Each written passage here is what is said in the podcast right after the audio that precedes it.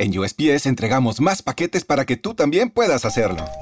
¡Llegaron mis zapatos de fútbol! Más rápido de lo que esperaba. ¿Entrega para la futura deportista? ¡Huepa! Llegó la sortija y le va a encantar. Está en ella. ¿Entrega para una futura esposa? Oye, llegó mi nueva computadora. ¿Entrega para una futura startup? En USPS, sin importar el negocio que tengas, siempre estaremos entregando por ti. Entregamos para todos. Conoce más en usps.com diagonal para todos. ¿No se merece tu familia lo mejor? Entonces, ¿por qué no los mejores huevos? Ahora, Egglands Best están disponibles en deliciosas opciones. Huevos clásicos, de gallina libre de jaula y orgánicos de Egglands, que ofrecen un sabor más delicioso y fresco de granja que le encantará a tu familia. En comparación con los huevos ordinarios, Egglands Best contiene la mejor nutrición como 6 veces más vitamina D, 10 veces más vitamina E y el doble de omega 3 y B12. Solo Egglands Best. Mejor sabor, mejor nutrición, mejores huevos. Visita egglandsbest.com para más información.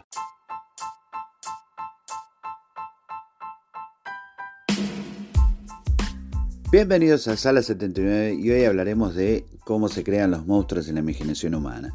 Desde la antigüedad y durante la Edad Media, quien abriera uno de los entonces populares bestiarios podía encontrar allí una mezcla de realidad y ficción. Junto a los animales verdaderos, compartían páginas criaturas que jamás han existido, pero que se heredaban de unos volúmenes a otros porque alguien alguna vez dijo haberlos visto.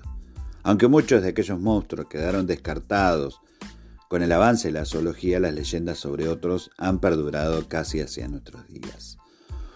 No es de extrañar, por ejemplo, que las antiguas travesías por océanos eh, hostiles dieran origen a toda clase de mitos sobre bestias marinas. Muchos de los relatos referidos por los navegantes hablaban de monstruos con forma de serpiente, y de hecho no resulta descabellado, ya que en los mares no faltan criaturas con este aspecto. Sin embargo, en el siglo XIX comenzó a darse un curioso cambio de tendencia. Según escribió en 1968 el autor de ciencia ficción Leo Sprague de Camp, después de la popularización de los reptiles del Mesozoico, los avistamientos de serpientes marinas, que hasta entonces habían tendido hacia la forma serpentina, comenzaron a describir al monstruo como más y más parecido a un reptil marino del Mesozoico. El escritor sugería que fueron el descubrimiento de los fósiles de estos animales y su divulgación lo que fueron convirtiendo a las serpientes en seres de cuerpos fusiformes, aletas y cuello alargado, cuyo representante más célebre es sin duda Nessie, el monstruo del lago Ness. Recientemente, unos investigadores británicos, Paxton y Dar y Naish, decidieron someter a riguroso escrutinio la hipótesis de Sprague de Camp, es decir, si en efecto los presuntos monstruos marinos decidieron cambiar de forma para adaptarse a los cánones científicos de la época. Paxton y Nash reunieron multitud de informes antiguos sobre serpientes marinas y analizaron su evolución a lo largo del tiempo. En los últimos 200 años existe en efecto un declive en los informes de serpientes marinas serpentiformes y un aumento en la proporción de avistamiento de cuellos. Aunque curiosamente parece que la imagen del plesiosaurio ha, resultado mucho más seductora, no hay pruebas de un aumento en la proporción de informe de animales como los mosasaurios. Los dragones eh, también animales mitológicos que podría ser la combinación entre el miedo a las serpientes y la mitología fósil. Resulta curioso cómo las culturas tan diversas a lo largo y ancho del mundo han resultado a veces en patrones comunes cuando se trata de dar forma a los monstruos. Un ejemplo son los dragones que con una variedad de formas han estado presentes en la mayoría de las culturas, de oriente a occidente y de sur a norte. Un antropólogo de la Universidad Central de Florida, en el que exponía una hipótesis de la imaginería del dragón, nace eh, del miedo atávico de los humanos a la serpiente. Según datos citados por este antropólogo, el pánico a estos reptiles no entiende de diferencias culturales y está extendido incluso en aquellas regiones donde estos animales son raros. Según ha sugerido varios autores, probablemente la mitología de los dragones ha venido alimentada también desde antiguos eh, hallazgos de fósiles de dinosaurios y otros animales extintos, cuyo origen no podían determinarse en ese momento.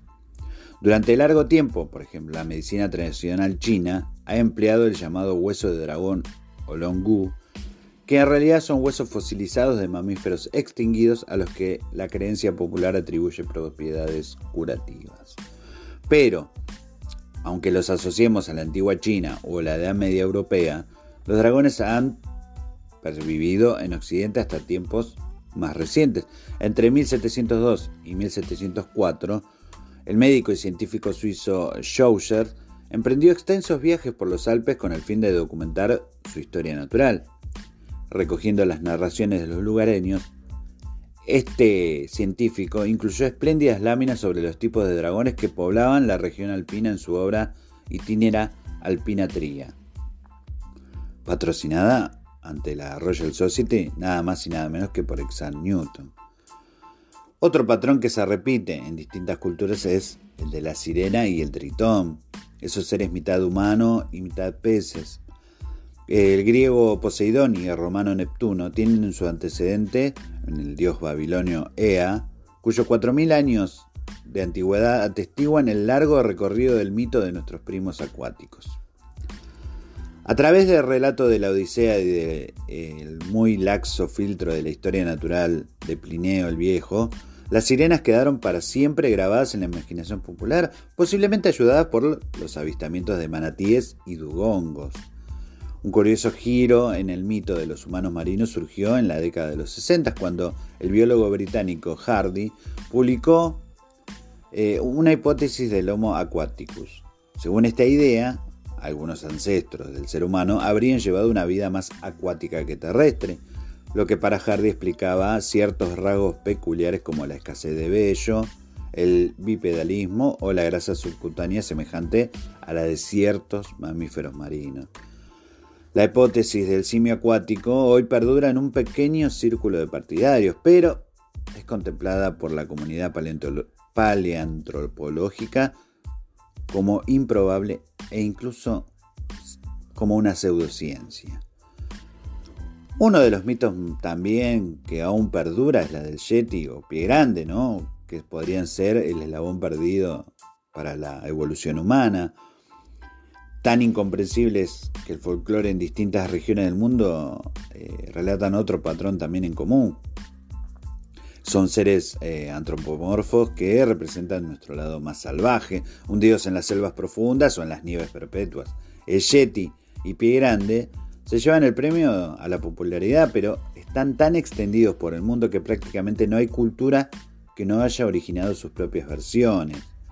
El mito de esta bestia primitiva con aspecto humano ha tenido también sus buenos escarceos en la ciencia formal.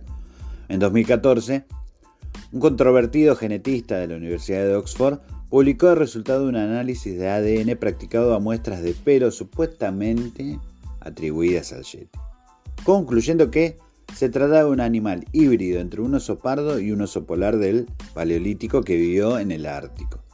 Sin embargo, estudios anteriores han descartado las conclusiones de este científico asignado, asignando al ADN eh, a ejemplares normales de oso pardo del Himalaya. Aún más estrambótico fue el caso de, una forense de Texas, que en el 2012 anunció haber secuenciado el genoma del pie grande, que resultaba ser un primate surgido hace 15.000 años del cruce entre un Homo sapiens y otro pariente desconocido.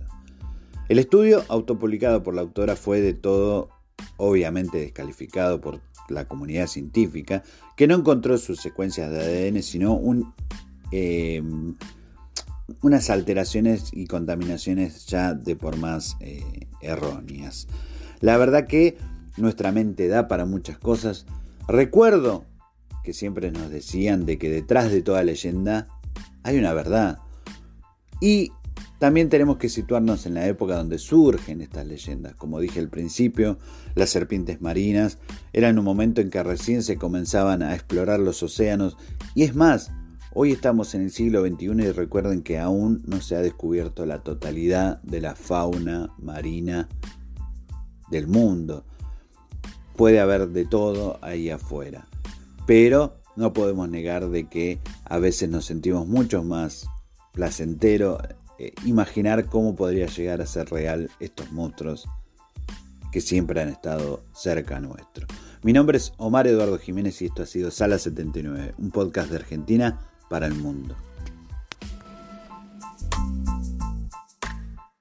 ¿No se merece tu familia lo mejor? Entonces, ¿por qué no los mejores huevos? Ahora, Egglands Best están disponibles en deliciosas opciones. Huevos clásicos, de gallina libre de jaula y orgánicos de Egglands, que ofrecen un sabor más delicioso y fresco de granja que le encantará a tu familia. En comparación con los huevos ordinarios, Egglands Best contiene la mejor nutrición como 6 veces más vitamina D, 10 veces más vitamina E y el doble de omega 3 y B12. Solo Egglands Best. Mejor sabor, mejor nutrición, mejores huevos. Visita egglandsbest.com para más información. Entre... Uy, no, si empiezo mañana, igual lo termino en dos o tres semanas. Y... No, hombre, esto te lo tengo en un par de días. Hay un colchón de Mattress Firm. Y es que cuanto mejor duermes, más productivo te vuelves. Ven a la mejor venta de Labor Day y ahorra hasta 700 dólares al comprar una cama King a precio de Queen o una Queen a precio de Twin y llévate una base ajustable gratis con compra elegible de Silly. Compra hoy en Mattress Firm. Hablemos de tu descanso. Aplican restricciones. Visita la tienda para más detalles.